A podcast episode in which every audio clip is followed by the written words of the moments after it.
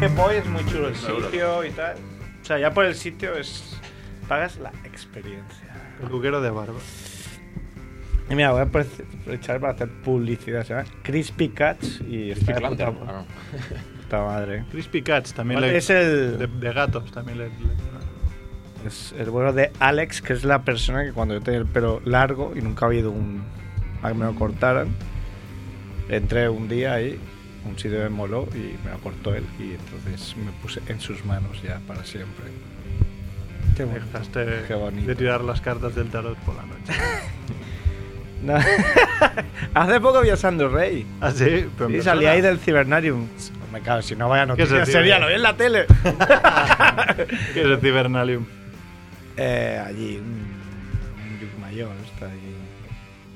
Es un sitio, es como un enjambre de empresas relacionadas vale. con la. Pero le pediste un vaticinio o algo. No, no, salía ahí, el tío se hacía. Supe que era él porque se hacía el chulo.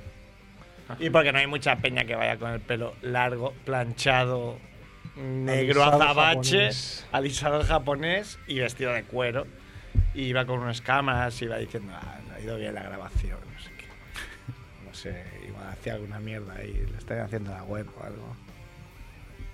Sandro Rey, que aquí cantaría bastante también. ¿eh? Estamos hablando que no sé qué año todo el mundo será calvo. Será calvo. Sí, sí, sí. Creo que en Aquí estamos avanzando. Menos de- tú. Es- ojo, eh, que el otro día me viene una foto. Ay, cartón, Uy, cartón.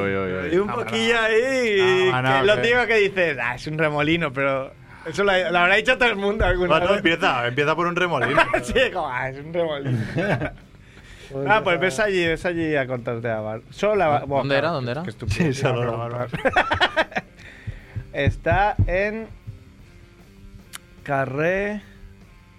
Hostia. Turren de la olla, ¿no? No, no digas tu renda la olla. Eh, Mm, son estas calles que es. Sant que- baix, creo que es més baix o Sant Pere més alt. Vaya nombres, ¿eh? Para diferenciar ahí. ¿No tenéis móvil? Buscadlo. Además ponen los auriculares. Dice que lo busques en el móvil, pero tampoco es cuestión de vida o muerte. No. Bueno, nunca se sabe. Sí, a ver, mira, no te lo. Igual se atraganta con su propia barba porque no se la corta. Mm, Entonces sí. No, que- yo, yo me voy reco- recortando, pero, pero claro, hay sitios que. Igual, igual es... por aquí. Hombre, está bien, te lo hacen, entonces ya luego lo dejas Exacto. y no hace falta que la siguiente vez. Porque Ah, ¿tiene, ¿tiene su qué? ¿Podártelo? pasa como los gatos, que tenéis que comer eso que hay en los jardines para con la, con la barba. ¿Os coméis pelo o no? Qué tontería. Dios tonterías, el... Hombre, Tonterías pero celebradas aquí por el público, ¿eh? Como... Todo el mundo se ha reído como... Edu- que me- Eduarda. si hubiera dicho otra persona, todo el mundo hubiera dicho... Ah, qué Es que me imaginaba hacer, hacer con un, Imagínate, una bola de pelo. Macrebo dice eso y todo el mundo miraría como se ha vuelto loco este hombre. Pero en cambio a Edu nadie le juzga. Está aquí. Basas de San Edu, U. yo.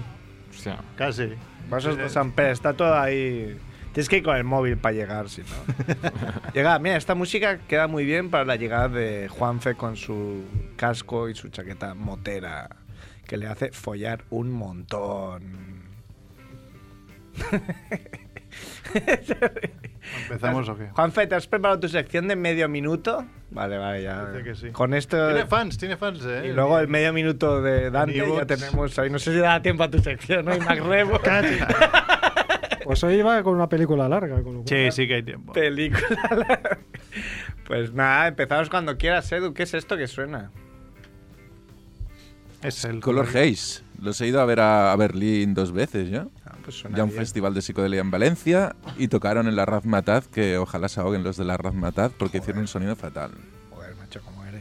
Que notas el sonido. Tenemos, tenemos que poner, no te hemos traído todavía, pero tenemos que traer los ¿Mm? sonidos de Fornido Rock que nos Uh, los efec- cedió. efectos. No, no, una- musiquillas unas suyas. sesiones. No, es que, claro, no domino la terminología de, de Jotas, pero unas sesiones. Fornido Rock que decía, y ya dejo empezar el programa, que, que una vez había encontrado a Cruyff y Cruyff le había obligado.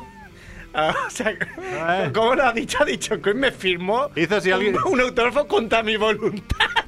Sí, sí. Yo, yo- de hecho, le he preguntado. que me ha parecido brillante. Le he preguntado y ma- mamá confirmó que la escena fue un poco así. que Si, si lo tenéis en mente, la escena de cuando a Indiana Jones le firma el dietario Adolf Hitler, pues un poco así, que se encontró con el de cara, llevaba un papel en la mano, se lo cogió y se lo firmó. Igual lleva un papel del notario, ¿no? Que se acababa de comer. Y el otro le chafó. Coño, vino la multa otra vez. Esto vino. Otra. Otra. La Joder. colección. Pues empezamos, Edu. Mm, vale, va, ahora sí. ¿Sí?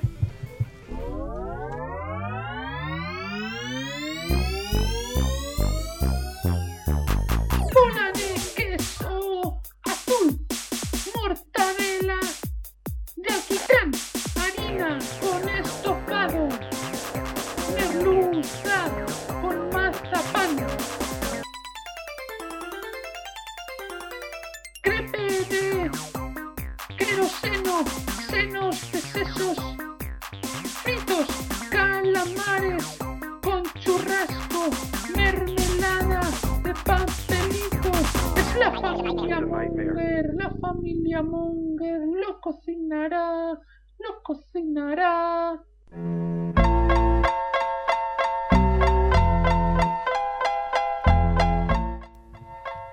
Hola, oyentes de Radio Ciudad Bella. Hola, Monger. Bienvenidos a Familia Monger Freak Radio Show. Episodio 184, dice Merck. Eh, y nada, como siempre, con estos últimos 184 programas en Radio Ciudad Bella en el 100.5 de la FM. ¿Tiene alguien? No. No, Edu. Era Edu que está haciendo de flash, ¿eh? Lo he visto ahí, de repente estaba ahí con su velocidad De la luz, abriendo la luz. que le da el doping. Si te hicieran un contra antidoping, Edu, Pues mira, te temen más que, que Rafa Nadal, ¿no? Un contra antidoping. El no. otro día leí de, de un tío que han sancionado porque fueron a su casa. Fueron a. Habían, había un contra antidoping en la pista de atletismo. El tío no fue. Entonces fueron a su casa. El tío abrió la puerta. dice, no, que son los del doping. Entonces le cerró y se fue por la puerta de atrás. y huyó en una actitud. Claro, pero iba, nada sospechosa. Como iba dopado, corría más que ellos, ¿no? y nunca lo pillaron. y, y le han sancionado ahí, justamente. Claro, él alega que no le hicieron el control antidoping y que por qué lo no tienen que mejor sancionar. le traía le traían el material los del antidoping. ¿sabes? Y como no compró, se enfadaron. Ah, ¿sabes? igual, pues mira, esta burrada que acabas de decir no me extrañaría que fuera verdad. Porque Ya, como es todo, está todo podrido.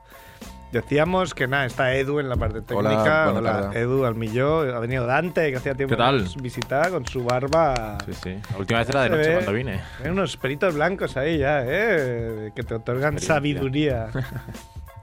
y perfectamente rapado, no como Merck, que viene aquí, que parece. Que me rapo y después cuando crece me vuelvo a rapar. Pero no. Ah, No, cuando te crece, no, Mucha las tres semanas ahí.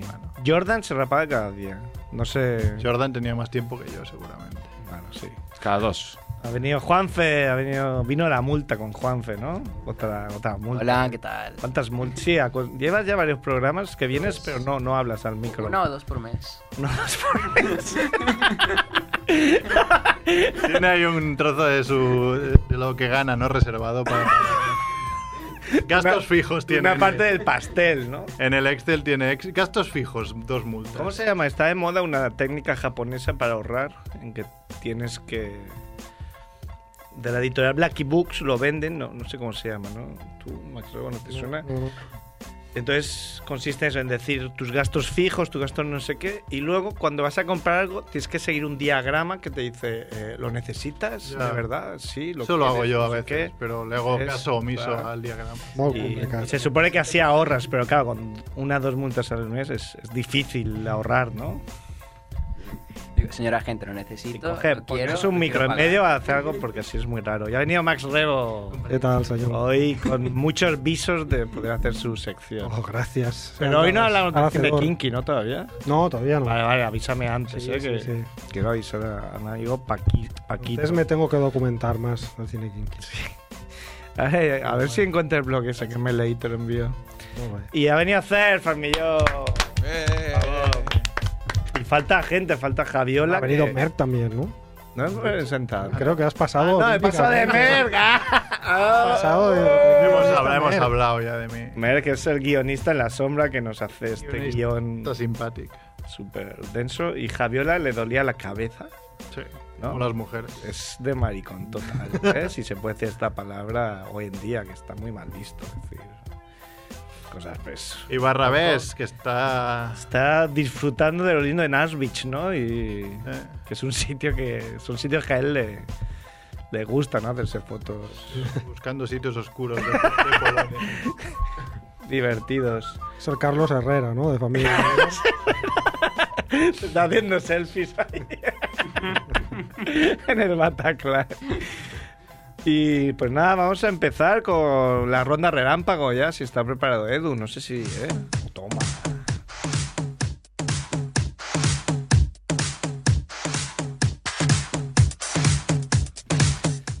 Callando bocas, Edu. Muerte de la semana, Merck. Está clara, ¿no? Al Johan. Johan, Johan Oh. Cruyff. Tela. O sea, hay muertes y muertes, pero esta realmente me, me jodió. Tocó la patata, ¿no? Y además, eh, Javiola nos recordó que él la tenía, lo tenía en su necroporra. Sí, Javier, que como todo el mundo sabe es un Sí. cabrón de, Claro. de primera división, o sea, de Champions League. Pues Johan Cruyff, que fue, bueno, el jugador mítico, ex entrenador mítico, y que tenía, tengo una lista de frases que se han visto en todos los periódicos del planeta estos días, pero que me han hecho- varias me han hecho mucha gracia porque este tío realmente de filósofo tenía bastante más que Pep Guardiola, ¿no? El, el filósofo. The Philosopher. Y decía cosas como, esta es la más mítica, igual que ha dicho en base al fútbol, que era jugar al fútbol es muy simple, pero jugar al fútbol, al fútbol simple es la cosa más difícil que existe. Que después la piensas y dices, coño, pues tiene su qué, ¿eh? ¿No? Eh, ¿Qué más decía? Esta te gustará, decía, para marcar debes chutar. es algo que decías tú al Barça de Una Pep pequeña Guardiola. crítica que yo le hacía Pep Guardiola cuando ponía Era un poco sobradetti, ¿no? Era, decía, a nunca... Cesc de falso 9. Cesc, Cesc.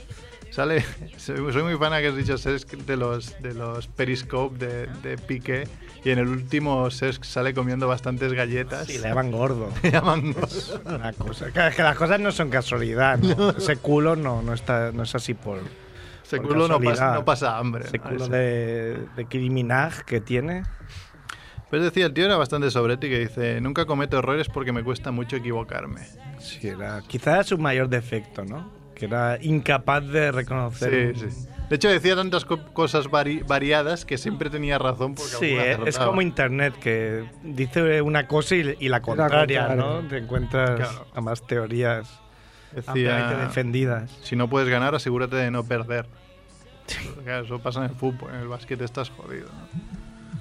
¿Qué más decía? Si yo hubiera, le dijo en una rueda prensa a una periodista, dijo, si yo hubiera querido que me entendieras, me hubiera explicado mucho mejor.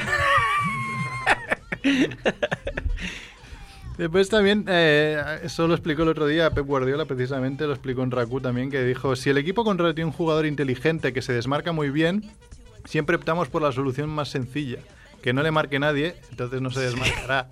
Esto. Eso te sale bien y Esto puedes me vacilar a muerte, pero como te acuerdo, salga pero- mal... Pero lo hacía muchas veces contra.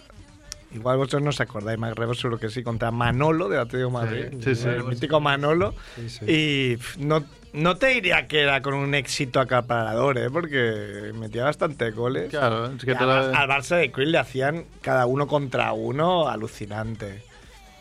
Era, tenía lagunas esa, esa táctica. Pues en base a... Bueno, pero eso también estaba ligado con su filosofía, porque seguro que una de las frases que has apuntado es que, sabe que hay que mar- que solo se trata de marcar Sí, un sí. gol más. Un gol más o, contrario. o también llegó a decir, ¿no? Decía, vamos primeros porque tenemos más puntos positivos. Es, es siempre tenía razón con esa frase. Hace años tenía- había puntos positivos y puntos negativos. Es verdad. Aún no me acuerdo cómo iba eso, Era- pero No, era, era una tontería porque Sí, porque... creo que iba, eh, depende de los partidos que hubiera jugado fuera. o algo. Fuera, sí, sí, sí. claro, pero al final acababas con los mismos. Sí, todos. claro, claro. Pero servía como para desempate, ¿no? En Si ibas empatado a por- puntos no, por si reales, empatas a- Ah, yo creo que lo de los positivos y los negativos lo, lo contabilizaban como para igualdad de puntos reales eh, desempatar. Sí, pero yo me acuerdo. No o sea, sé si no por hace encima tanto de los goles, igual luego a- la verás. mucho, igual, Eh, 20 a 20 años. años, pero quiero decir que... hace tanto, 20 Eh, años. no. Porque lo hemos visto bien, ¿no? edad. Solo 20 años. Bueno, una manera de indicar un poco cómo iba el equipo fuera y dentro, ¿no? Sí, Dentro- creo que iba más por ahí. No sé si servía para desempatar. También ¿Qué decía, decía? dijo, no soy creyente, en España todos los 22 jugadores se santiguan antes de salir al campo. Si eso resultara, empataríamos siempre. Hay muchas de esas que no sé si, Eh, son de él, ¿eh? Ya, bueno, esta, esta creo que sí. yo porque yo la- creo la- que esa lo- yo la había oído de Di Stefano, que era, Ah, puede ser también, claro. que era más viejo. Pero bueno. Eh, esta de ahí, ya para acabar, una que me ha hecho mucha gracia, dice, dijo, si el rival tiene dos delanteros buenísimos, uno es sobresaliente y otro es notable, lo normal sería emparejar a, nuestros a nuestro mejor marcador con el sobresaliente y mi, mi defensa notable con el delantero notable. Pues no, nosotros no lo hacemos así. El bueno marcará al menos bueno de ellos, un problema menos. Al menos sabes que el notable ya no te marcará. Eran teorías.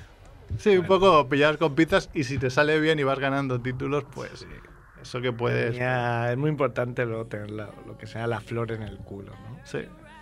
Explorar el La, culo. la suerte ahí en el, cuando necesitas. Bueno, a mí también me, me, me fastidió bastante. ¿eh? Yo era muy cruifista. Mm.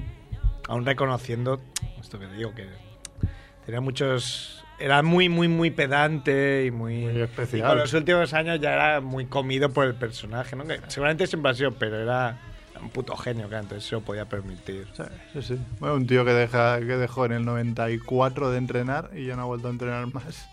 Sí, a Cataluña. ¿no? Cataluña. Selección catalana. que salí y les decía, la charla era, no os lesionéis. Eran las indicaciones tácticas. Que ahí le preguntaron por qué no hablaba en catalán, siendo seleccionador catalán. Dijo, pues porque ya destrozo el español y ya destrozo el, el inglés, e incluso el holandés, como también el catalán. Un hombre que hablaba muy mal, ¿no? pero que tenía su gracia. La- muy mal. Vamos con la crítica absurda de la semana. Pues como ha sido Semana Santa, habían varias críticas de la película La Pasión de Cristo, ¿no? La, la de Mel Gibson, en Amazon. No la he visto nunca. en la que mucha gente le ponía una estrella porque si no lo sabéis eh, la película está en arameo y latino y, y hebreo, ¿sabes? O sea, en latín, arameo y, y hebreo. Porque lo que hicieron hacer así como Realista, ¿no? muy realista. Y mucha gente se quejaba de que no está en inglés y no está avisado. Pero el que más, más gracia me ha hecho es un tal Leslie Clark que le puso una estrella y dice, no sabía que estaba en español.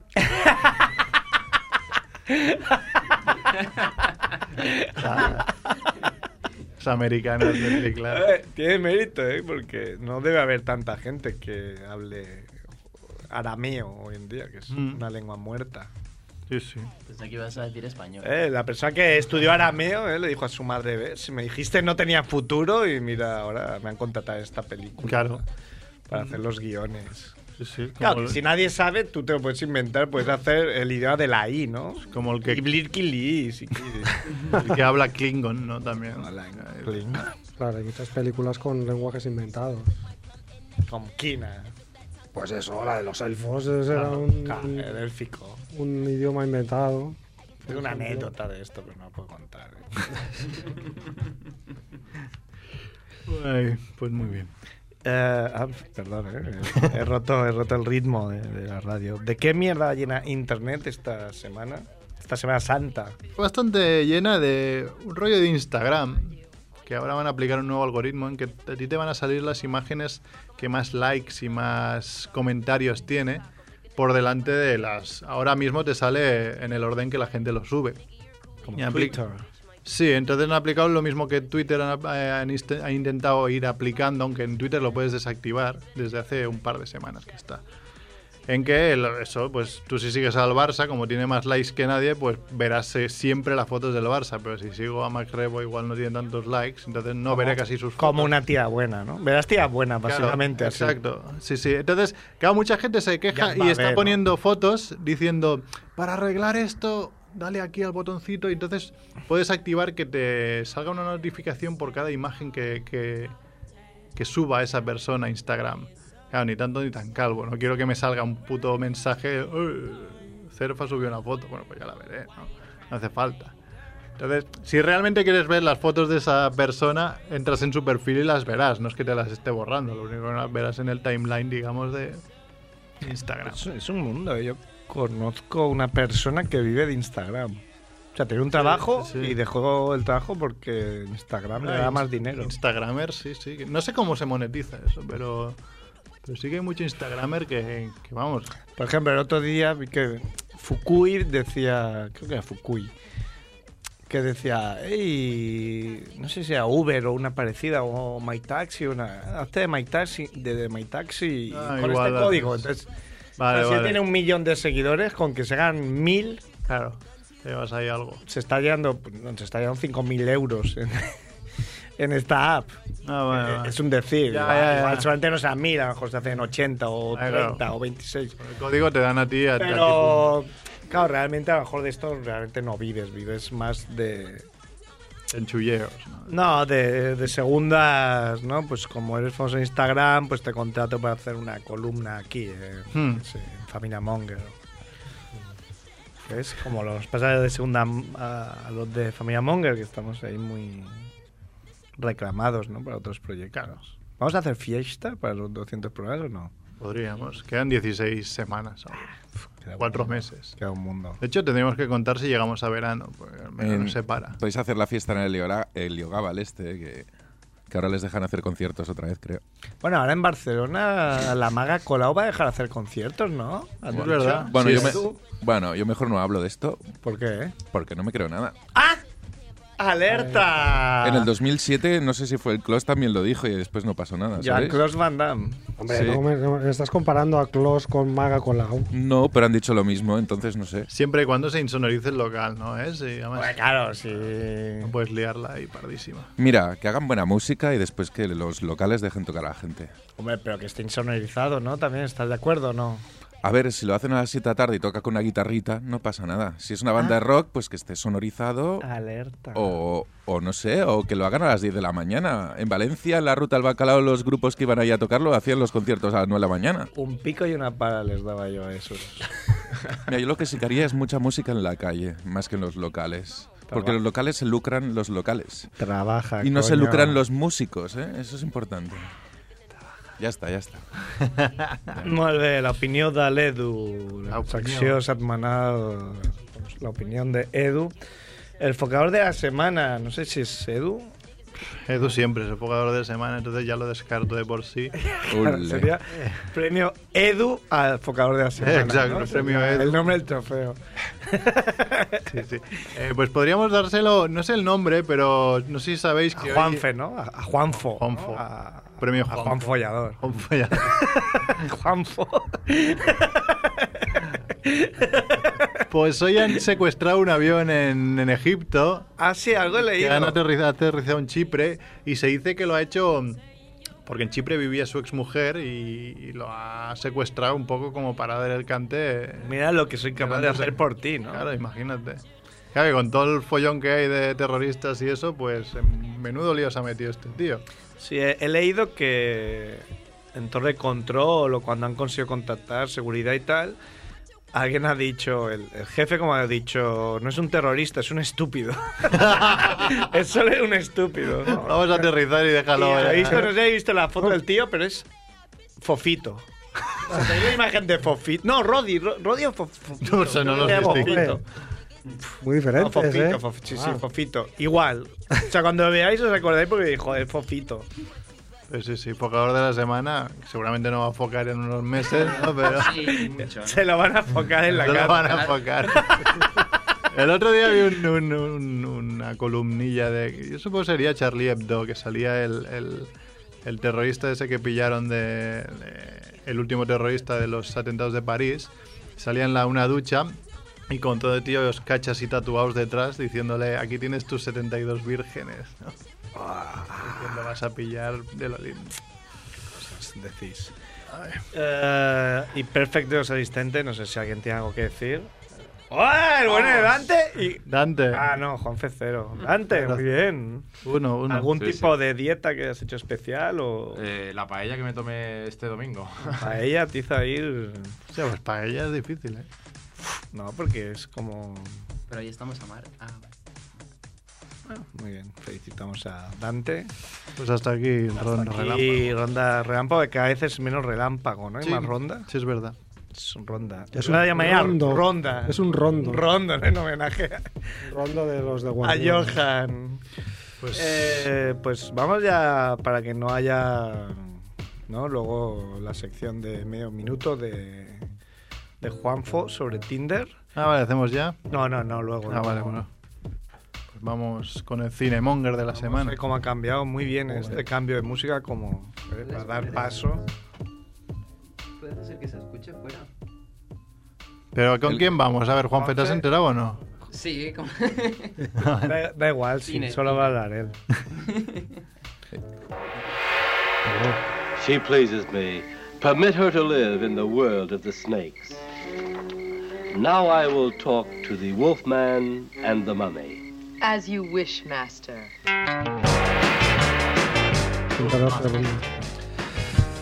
Bueno, como hoy vamos un poco desahogados, voy a hablar de una de mis obsesiones de la Obsesión. infancia. Bueno, no sé si obsesiones o grandes influencias o cómo llamarlo, pero yo de pequeño tenía como tres obsesiones de TVO. Que se pueden, que se Que se pueden contar. aquí en la radio. Una era Mortadelo, obviamente, que fue un cómic que eclosionó en nuestra generación, o en la mía, mejor dicho. hizo 80 El día que muera Ibáñez también me dará mucha pena. Pues, Podría estar en la Ah, quiniela porque está en las cumplió quinielas. 80 años. Sí, pero está como en plena forma, Sí, sí, está dibujando, y eso es un hombre hiperactivo y sacar un... un nuevo álbum, sí, sí, está, está que se sale, pero está claro que esa será una, una muy dolorosa. Eh, Y para mí Mortadelo fue como el inicio de todo, ¿no? O sea, ahora me, me habéis Mortadelo Roldán Me habéis empezó todo. otorgado aquí esa etiqueta de Monger leído y todo empezó gracias a Ibáñez, sinceramente. Oye, Super López desde Ibáñez también. No, es de Jan. Es verdad. Sí, sí, sí. Otro crack, Super López, sí, sí. Sí, que lo va a día- Hay interpretar. algunos muy buenos y otros...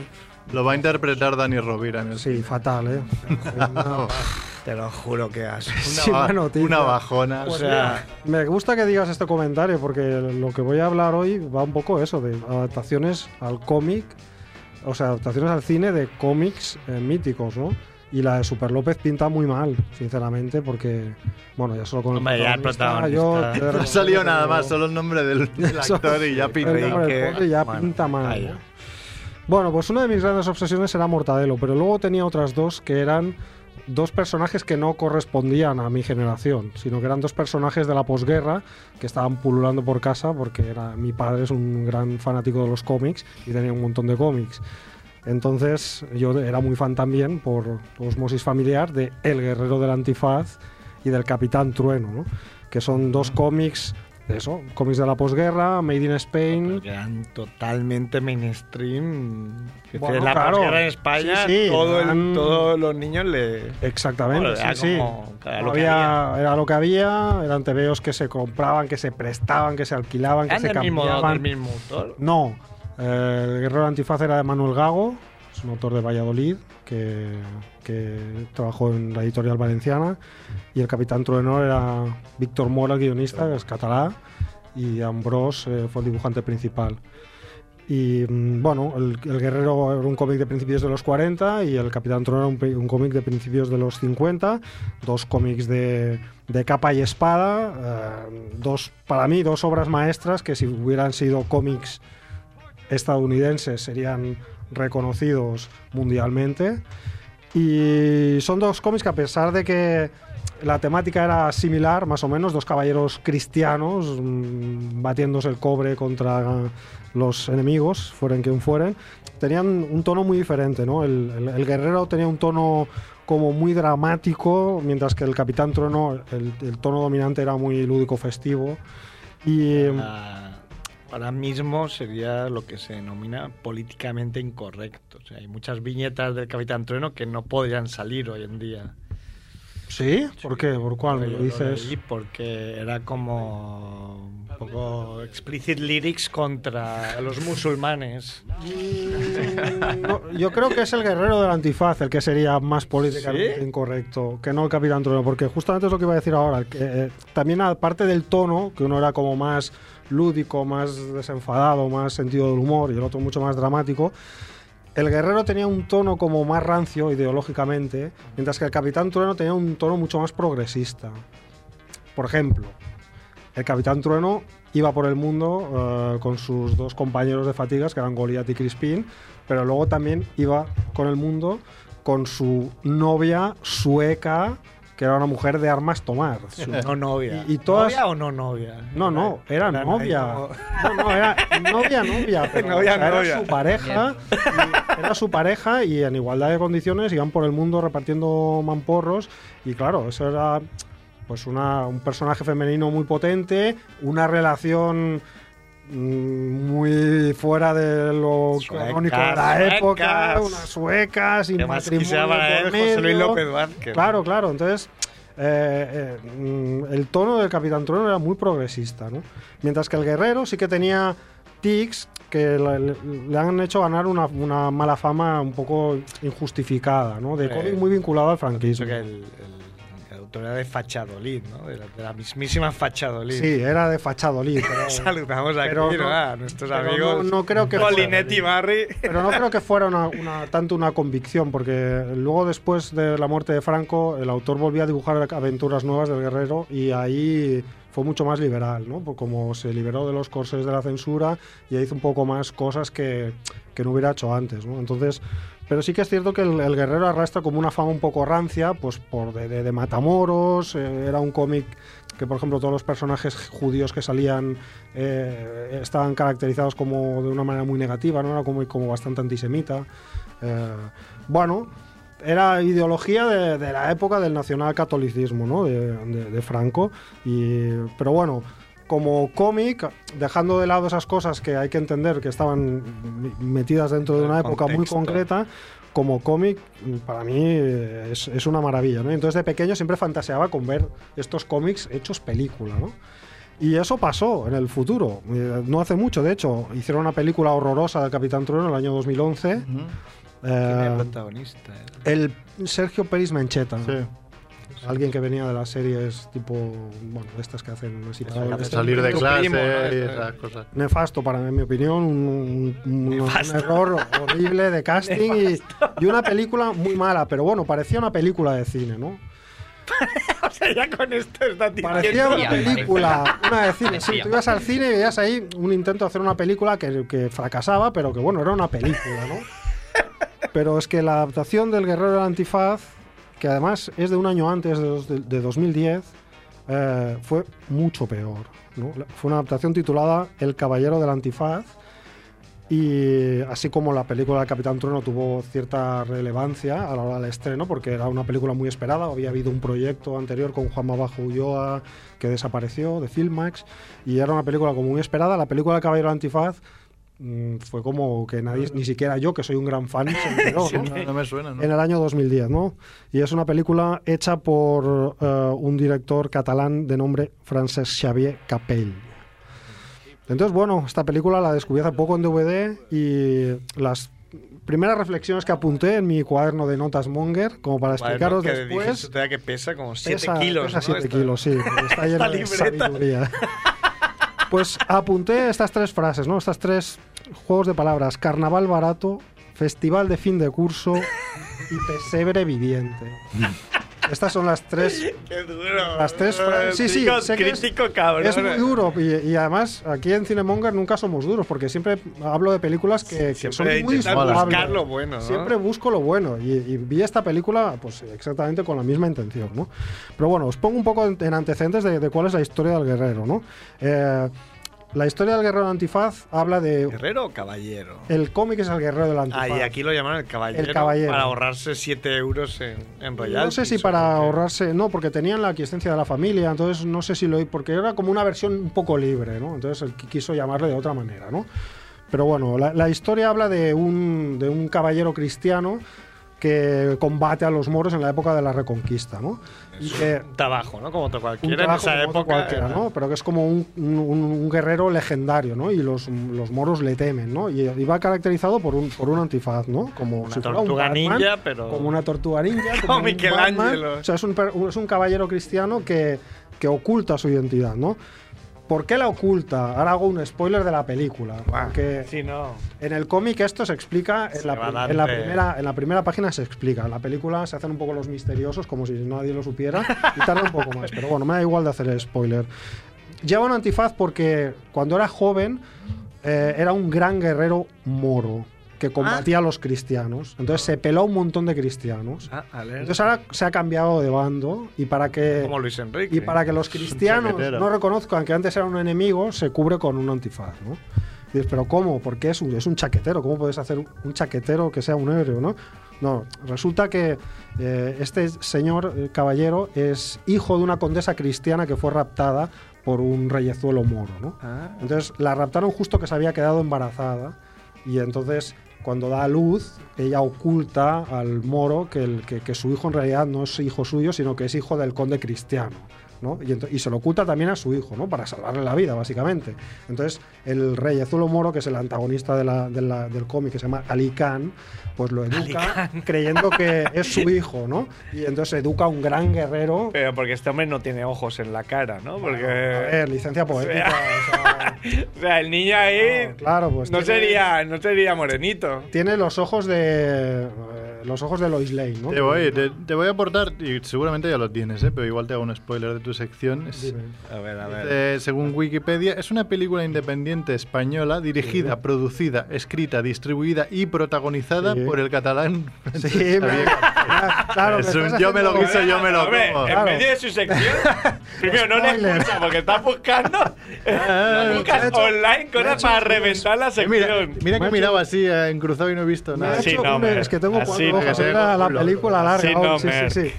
Eh, me ha hecho un spoiler en toda regla. Pero bueno, el caso es que. No Perdonamos, ha porque es más-. Es, es un cómic, entonces podemos entender que el moro no lo vea. O podía ser morenito. Ah, pero mira, ya como historia no está mal. No, está bien. Y podía, está ser, bien podía ser un cristiano moreno como yo. Yo tengo pinta de moro y mis padres son, no, no son de raza árabe. Tendrías que hablar con ellos. Bueno, tendría que hablar con ellos posiblemente. Pero bueno, el caso es que él crece creyendo que es un, un- un- un guerrero que ha de combatir a la cristiandad, ¿no? Entonces llega un momento en que la madre ya viendo que se está convirtiendo en un mata cristiano le dice, hijo mío, te voy a contar la verdad. Tú eres hijo de un conde español o castellano. Español, coño. No sé si España coño. Eres hijo-.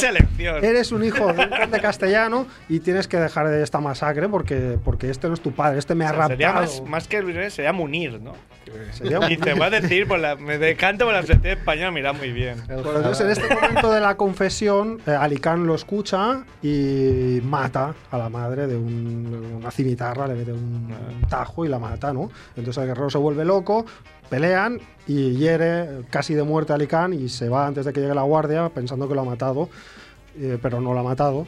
Y a partir de ahí, pues se dedica, a- disfrazado, para que no le reconozcan sus antiguos enemigos, a combatir a los, a los moros, ¿no? Entonces, en su vagabundeo, porque es un vagabundo en el fondo, él intenta eso, eh, buscar el reconocimiento de su padre auténtico, que lo, va a buscar y dice, mira, me ha pasado esto, soy tu hijo y me desprecias porque he matado un montón, pero yo voy a demostrarte que soy tan cristiano como el que más. Eh, lucha también para ganarse el perdón de, de todos aquellos a los que les ha matado padres, hermanos, amigos, siendo un guerrero cristiano, o sea, moro, y luego también busca ganarse el O respeto sea, el argumento no es malo, eh, lo, lo digo en serio. el argumento No, no, es que yo también lo digo en serio cuando digo que es una, para mí una, una obra maestra del cómic, ¿no? Porque todo este punto de partida que pasa en dos páginas da lugar a 18 tomos de aventuras que lógicamente no mantienen siempre el mismo nivel, pero muchas tramas, subtramas, épica y mucha drama, mucha tragedia, hay acción, hay piratas, hay moros, hay tártaros. Bueno, es un cómic impresionante, ¿no? Y bueno, entonces hubo alguien como yo que dijo, un gran fan del cómic, que dijo, hostia, esto tendría que ser una película, ¿no? Y entonces aquí es donde entra en escena Francis Xavier Capel, que dijo, hay que hacer una película de esto, y, y yo la aplaudo. Dijo, por O sea, mis cojones. Yo la aplaudo. cojones. O sea, hay que hacer una película de esto. Entonces el tío empezó a buscar financiación, pero no encontró financiación, ¿no? Buscó mucho financiación en, la- en las, tele- en las- en las televisiones. A las televisiones no les interesaba eh, un personaje tan, tan rancio, ¿no? Tan- no les interesaba reciclar un personaje del franquismo. Pese a que, por ejemplo, en una serie como Águila Roja, toda la tradición de estos cómics la recupera. Esa serie es, es- es la tradición de esto. estos cómics. Es un poco esto con toques de Oriente y del manga y todo eso, ¿no? Pero bueno, no, no encontró financiación, entonces dijo, bueno, igualmente yo hago esta película. Por mis la hago por mis cojones. ¿Vale? Entonces bus- buscó las arrobas, pero claro, estamos hablando de una película que tenía centenares de extras, castillos, armamento, caballos, con lo cual es una película amateur, pero es una superproducción amateur, ¿no? Claro, les- y le llevó siete años filmar la película, ¿no? Dicho esto, tiene mucho mérito el planteamiento, ¿no? Pero claro, el resultado es una herejía. Para mí es una herejía, una impiedad. Es una impiedad y es un atentado, por, por eso estoy tan enfadado, ¿no? Porque es un atentado al personaje y, a los fans. He apuntado algunos agravios, ¿no? Muchos debidos al a la falta de, de presupuesto, pero otros no, ¿no? Eh, la música original de sintetizador, en plan Jean-Michel Jarre, que, alterna con, con otras piezas de música culta, música clásica, que, que sí que cuelan, pero y que pudo poner porque no, no tendrán derechos, ¿no? Música tradicional. Efectos especiales Claro, pocos. no, no es tan difícil no meter música medieval que no, No, tiene derecho. Pero también mejor- quiso hacer música original, cosa que es muy loable, pero no, no, no. Sí, no. También la hizo no. él la música. No la hizo él, la hizo otro. Efectos especiales vergonzantes. Eh, imagen, calidad de vídeo, obviamente. Por eso te he dicho que la de Capitán parecía una película de cine, ¿no? Esta no lo parece, parece una película de vídeo. Batallas y peleas mal filmadas, por supuesto. Eh, faltas de ortografía en los subtítulos. Eh, porque esta película, como en La Pasión de Mel Gibson, hablan en árabe, hablan en catalán y hablan en castellano. Cosa que está muy bien, ¿eh? Aunque los árabes, algunos hablan en árabe y otros hablan en catalán y no se explica muy bien por qué, ¿no? Pero bueno, Porque hay subtítulos y hay faltas de ortografía en los subtítulos, ¿no? Se da un poco la idea de, de cómo están buscados los detalles, ¿no? Eh, el vestuario de carnaval casero, de pesebre. De hecho, parte del vestuario, parte del vestuario está sacado de asociaciones de pesebres vivientes y de moros y cristianos, pero, de- pero asociaciones cutres, porque yo he estado Claro, en fiestas buenas. de, de- de moros y cristianos en Ibi, por ejemplo, Ibi. que había un vestuario acojonante con un montón de cofradías diferentes, de, tribus, de, de guerreros, de caballeros de un tipo de otro. Uno, uno- uno- una parafernalia impresionante aquí, ¿no? Aquí eran unas asociaciones, las pobres, pues de segunda división, ¿no? Y, luego, por ejemplo, un sentido del humor totalmente fuera de onda, porque el cómic tenía poco sentido del humor y aquí eh, el sentido del humor eh, muy, muy fuera de lugar, ¿no? Por ejemplo, voy a poner un, un ejemplo de diálogo, ¿vale? Eh, hay un momento en el que raptan a la, a la novia del guerrero del antifaz y, y entonces él quiere ir a rescatarla, ¿no? Pero el, el jefezuelo moro ha dicho, no, si, ven- si hacéis algo, me los cargo a todos los que he secuestrado, ¿no? Entonces el guerrero lo quiere ir a secuestrar, pero entonces el padre de la novia envía un emisario para que diga, no, frénate, frénate, que si no... Y entonces el guerrero, en modo ir- ironión, ironión, dice... Si no hacemos nada, los nobles y a los ricos no los tratarán mal. No creo que la violen mucho. Y entonces el otro personaje dice, ¿se atreverán? Dice, no, no lo creo, está muy delgada. O sea, esto pre- pretende ser como un, di- un, un un diálogo, porque luego le dice, pues ¿qué te crees? Claro que la violarán, ¿no? Pretende ser todo muy irónico, ¿no? Pero está tan mal, aparte de que está fuera de lugar eh, en una película así, está tan mal interpretado que, que- que no se entiende. Pierde ¿no? la ironía ahí. que no se entiende. Entonces aquí pasamos ya al capítulo actoral y me centro solo en el protagonista. Porque el, el actor que interpreta al guerrero no es otro que el mismo director Francis Xavier Capel. El ¿no? Que es- mito. Ya es lo que a mí me acaba de indignar del todo. ¿Y este, este chico, este señor, tiene un- una carrera cinematográfica o...? Mm, No, este señor yo creo que era como pues alguien como yo, un fan loco que dijo, hay que hacer una película. Y entonces, claro, Dije al fan. Digo, pero dices, vale, pero claro, como no tenía pasta para contratar, pues la interpretó, ¿eh? que es lo que hacen todos. Di- Bueno, vale, pero podía haber interpretado un papel secundario, ¿no? Porque bien que para otros papeles sí que contrató a gente, porque hay algunos. Tía hay, algunos actores, claro, es que dices, él contrató a algunos actores eh, de renombre, como por ejemplo Mirta Miller o, o Xavier Serrat, que es un actor catalán que ha hecho varias series, bueno, que tiene cierto renombre en el teatro y por ahí, o, o gente guapa como la novia, la novia es una Miss España, Eva Sisó, ¿vale? Ah, se cogió una chica bien guapa de novia, pero para hacer el guerrero, que es un tío que con cuerpo de superhéroe, que es un tío alto, fornido, guapo, no, se puso él. Él, que es un tío de estatura mediana como mucho, que tiene un- una cara vulgar de españolito medio, como la mía, que además se va botargando con el paso, con el paso de los años, porque claro, en siete años el tío va cambiando y se va poniendo cada vez más, más fofito. y, en- y encima está caracterizado fatal, ¿no? Está La caracterizado- cogía a Hosmar y lo habría hecho mejor. lo habría hecho mejor. o sea, y además lo caracterizan con un antifaz súper mal recortado, con un peto mal puesto, con una cota de mallas que es un pasamontañas de lana mal recortado. De color con unos plateado. tejanos de color, sí, sí, de color, no, no, de color plateado, de color gris. Plateado, dice, "Uy, pan metal, ¿no? No. Entonces, claro, después de ver esto, se cae. Esto es como un poco la peli de Shieldwood, aquella que duró como 15 años la grabación y es la historia de un niño realmente, pero es el Sí. mismo actor que va. Sí. ¿Shieldwood se llama? No, pero el concepto no, no es el mismo. No es coger Ahí había el nivel. antifaz y No es que seguirlo. pasen siete años No, en no. la trama, que lo podría haber montado así. Lo podía haber montado, sí, pero bueno. El caso es que, que no tiene excusas. Eso solo se explica desde un ataque desmedido de, de ego, de, de- de De vani- locura, de ¿no? vanidad y de locura. Justamente es lo que tengo apuntado aquí. Ego, ego, vanidad y locura, ¿no? que le han llevado a hacer una cosa que es serie Z, no. ver, Es, infra, es infracine, ¿no?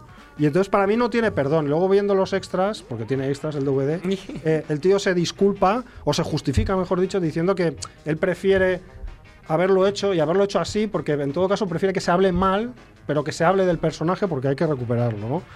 Y para mí lo que ha hecho es, es matarlo y matarnos a todos, ¿no? Y entonces ahora sigo esperando que haya alguna amenábar, algún futuro amenábar en este país que sea un fan del cómic, que triunfe, que vaya a Estados Unidos y que allí consiga financiación para hacer una trilogía del guerrero del antifaz y que haga una película digna de un personaje tan mítico y de una obra, en serio os lo digo, tan buena como esta. Bueno, ahí ha dejado la oportunidad de mejorarlo solamente. ¿no? Bueno, ha dejado la- sí, no, ha dejado la oportunidad de olvidar de que existe esta película, porque realmente duele, duele, duele mucho para los que queremos al personaje verlo tan maltratado. Este tío ha hecho dos películas, eh, Francis Xavier Capell. Sí, puede que hubo otra que se estrenó en Sitges. eh, ahora que lo has dicho, sí, me En suena. el 96, Sí. una que se llama Científicamente Perfectos, que salía hasta Paul Nashi. Sí, sí, creo que se ha movido por, por, tiene- por, por festivales. tiene- en y... IMDB tiene 13 votos, así que bien. Y la segunda, que es del Sus 2001, amigos. que se llama Por Júpiter, que no tiene ni 5 votos. Con lo cual no hay votación. Bueno, no lo sé. Yo solo te puedo votar el Que caballero también, antifaz por y- supuesto, el productor de las películas, el distribuidor, el actor y todo es él también de estas dos. Eh, No, no, el a ver, se mueve, sí, ¿eh? eso sí será encomiable, pero, pero claro, eh, con esas condiciones, hacer una, una- una un proyecto de una envergadura como adaptar ese cómic, es que uno tiene que darse cuenta de, de- de dónde se mete, ¿no? Y, y tener un poco de respeto, sobre todo, porque si yo si, si escribe un guion de mierda y hace una película de mierda con su historia y es una película disfrutable desde ese punto de vista de la serie Z, pues me parece fantástico, pero coger algo tan sagrado como ese cómic han y, tocado pisotearlo me a duele. Las circunstancias humanas, igual él se pensaba que está haciendo una obra de arte. Bueno, ¿no? como el doctor Frankenstein, ¿no? Que en su ceguera no vio que estaba creando un monstruo. Bueno, Qué No bien cerrado. Deberíamos Claro, acabar tengo que hacer un ¿eh? Sí, no, no, comentario. tengo que hacer un comentario. mi sección. El buen rebote una libreta con, Darth Vader. con un Darth Vader, ¿cómo se llama? En relieve. En relieve. Y el otro día preguntó si había programa o no, pero no sé cómo se, veía, porque tenía que salir de casa y no quería cargar todo el día con la libreta porque pesaba mucho Sí, sí. y no pesa ni 100 gramos. Acabo de No. levantarla. Luego te pongo la libreta nena. en el bolso y te cuelgo el bolso del hombro, ya verás. Ahí Yo está el problema, que vas con un bolso. Yo voy con una mochila de Ah, macho. bueno. Es que las Mochila. mochilas no, no tienen O sea, con un bolsito, Como claro Andrés, que te Andrés pesa. Las mochilas son para deportistas. Y los, los primos llevan bolso. Muy Yo- bien, yo bueno, un mochila. aplauso, ¿no? Para, para Max Rebo, no para... Para Francesc Xavier Capell. que bueno, un poco, da un poco de pena, ¿no? También dices, joder, Sí, tío, lo ha- dado todo, pero Sí, claro, igual. porque, joder, es un proyecto como. la intención era buena, pero, la técnica escasa, ¿no? Es como cuando Munir falló el, el quinto gol. Sí. Bueno, bien. ¿Tú la has visto esa peli, Edu? Ahí dices, No, sí, es mi primo. no, no. Pero, Pero- ya lo- si lo hubiera hecho Edu, por ejemplo, nadie se estaría. Sería, mira, Edu Pero llevo, mochila. años. Llevo mochila. Mochila, mochila. Y los paraguas son en Mochila, Incordio, sí. mochila. Muy bien. Pues nos ha quedado un poco de tiempo para. Tiene tela que. El, el- el puto Juanfe, vamos a llamarlo así, no sé si se puede decir en la radio, pero el puto Juanfe se ha traído una hojita y un post-it. Porque es el Es extra. que La empezó por que aquí, es empezó dos- por aquí. Son como dos post-it y, Como que lleva mucho rato como repasando, como, hostia, que no, que no se me olvide Espérate. nada. Una hojita de libreta, pero de esas enanas súper ridícula que tienes seis frases ahí y está ahí como repasando su guion. no sé cómo atan. No sé si tienes sintonía o algo porque te he visto hablar con, con el bueno de Edu. Claro que sí. Tinder Flash. Claro.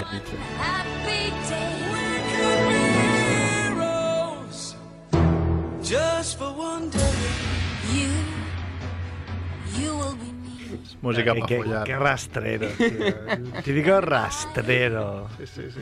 Anoche hablaba con un amigo y me decía, claro, tienes que ser un Romeo. Puedes no Romeo. ser un Romeo. Romeo. Pues estaba jugando aquello y... Es aquello, di, di la palabra. Aquello. No pasa nada, no te sientas para los que sucio. no, no hayan escuchado tu previo previa sección, ¿no? Es Claro. Tinder Flash, ¿no? Tinder Flash. ¿Qué, qué explicas en Tinder Flash? Me gustaría. Todavía puedes cambiar el nombre a Dirty Tinder. Se podría Dirty llamar. Tinder. Dirty Voy a cambiar la música. Das Podrías consejos, ¿no? Na, na. Das con- Claro, no, no, no son consejos, son cosas raras, cosas cosas, cosas que han Que le han pasado. pasado a amigos tuyos, ¿no? Amigos, Siempre. sí. Yo no juego. Yo no. Siempre. Hombre, pues si me hubiera acordado para la semana que viene, pediremos permiso a un amigo a, a Lo, lo he contar hecho. una cosa que le pasó. He pedido permiso y lo hará, lo hará más adelante. Igual no hablaba Lo explicará, yo creo que sí. Ah, vale, vale. bueno, pues estaba pasando páginas en el, en el Tinder, un amigo. Pasando páginas. pasando páginas, pasando perfiles. claro. No, son páginas, no, no es como estoy aquí con el New York Times viendo a ver qué se cuece en el mundo. Tomando un café. ¿Estabas así? Sí, sí. Sí, no, no, sí, Ah, sí, es sí. que no. A ver, Claro, Juanfe, no puedes hablar Bueno. como si todo el mundo supiera que es Tinder. Yo Claro. nunca lo he visto. Por Claro, tanto, hay gente que de Bueno, hoy en el mundo. Esto es como una, una, una, una app, ¿no? Que Tiene fotos y entonces vas pasando fotos que te gustan y Una app fotos que para no te gustan. fushar, para ligar, perdón. Bueno, para hablar, ¿no? A veces. Para hablar, para hablar, sí. hablar. perdón. Para hacer amigos. Bueno, pues me encontré una foto que salía una chica con gafas y debajo de la foto ponía en texto grande, enorme, ponía I love God. ¿Era la que era un hombre? Sí, ¿no? La que te dijimos. un hombre. que dijimos, es un tío. Es un tío. No, es una tía. Pasas fotos y ves que es una tía, pero ama a Dios. Qué cara de tío. I love God. Entonces, bueno, eso me llevó a decir, pero ¿qué pasa aquí, no? No entiendo tener Tinder y amar a Dios, ¿no? Dije, bueno, sí, es No, pero es compatible. ¿No? ¿Por qué no es compatible? Es que eres un ¿Pero Tinder cerrado. para qué es? ¿Para hablar o para qué? Bueno, Para pero hablar tú puedes Dios. conocer gente, no puedes conocer gente y amar a Dios. Coño, que igual está buscando a Dios en Tinder. Nada, está esperando que le toque y hagan match. Es que Ok. mezcláis velocidad y tocino. Bueno, sigo.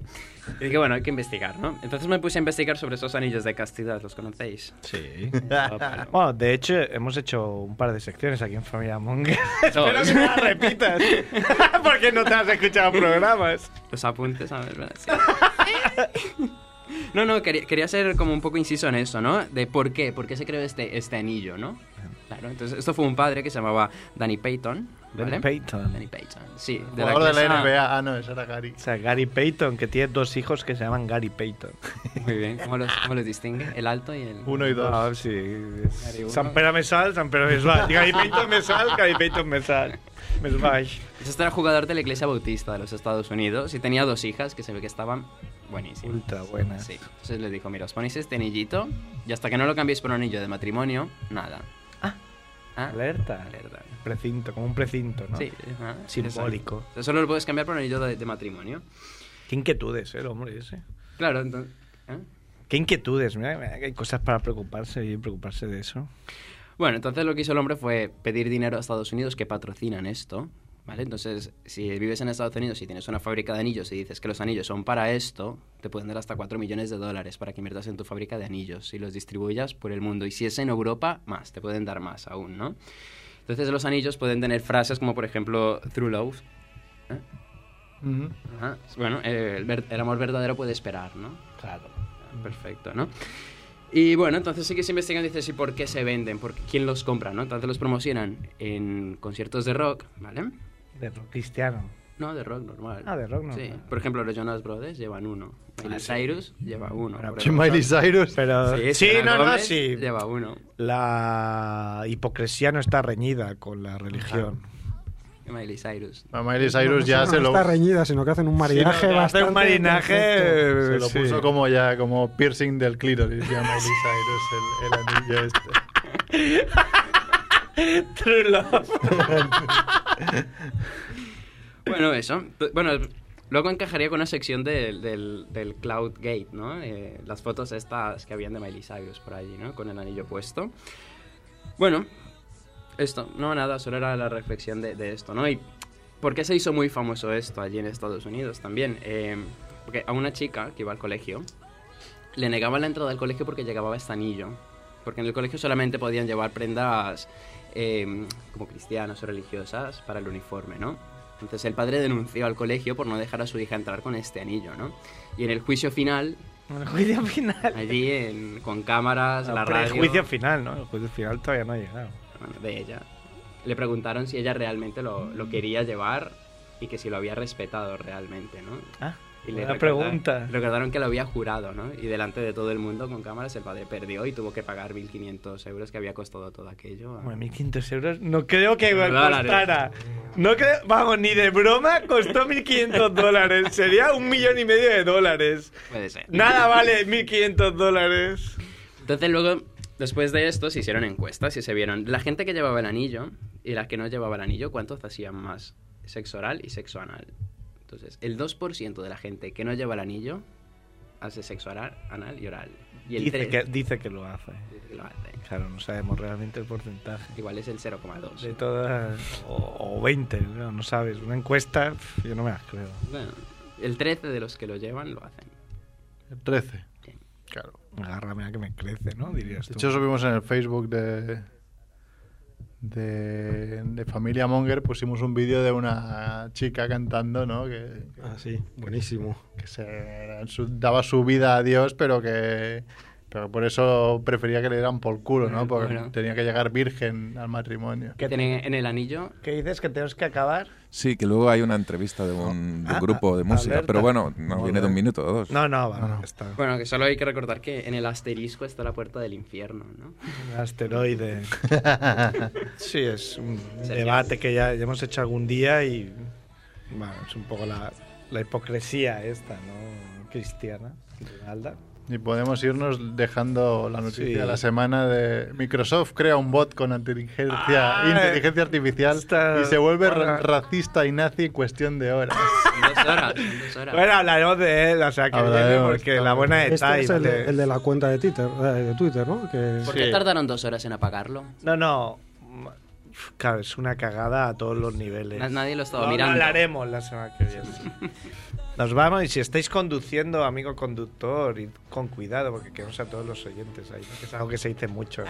pero si la, lo habíamos dicho, la entiendo. operación de vuelta fue ayer, ¿no? Igual, pero pues estar escuchando Fabia Monger. Imagínate que se mata aquí con Fabia Monger No, no. Es conduciendo. un podcast, ¿no? No quiera Dios.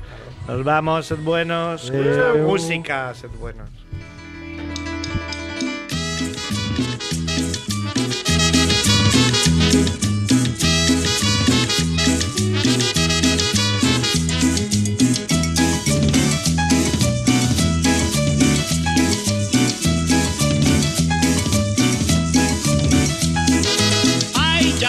Chávez,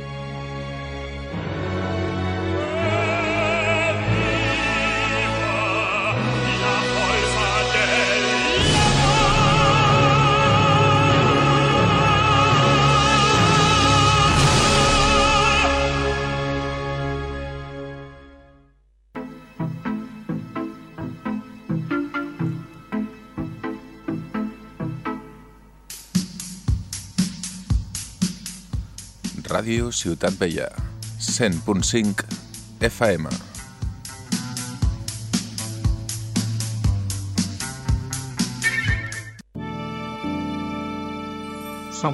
FM. Tous les couleurs de la ville. Todos los colores de la ciudad. Tous les couleurs de la ville.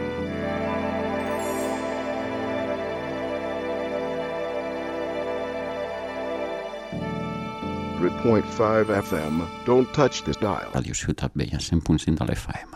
100.5 FM.